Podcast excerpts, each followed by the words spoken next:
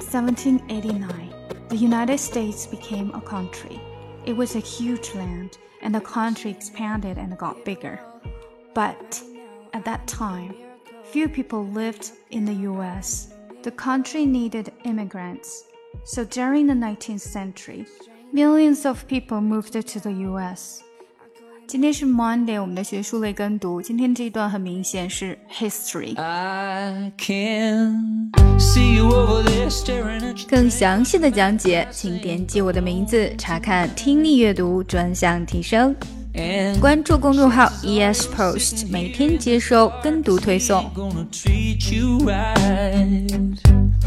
Well, it's probably not my place, but I'm gonna say it anyway. Cause you look like you hadn't felt the fire, had a little fun, hadn't had a smile in a little while.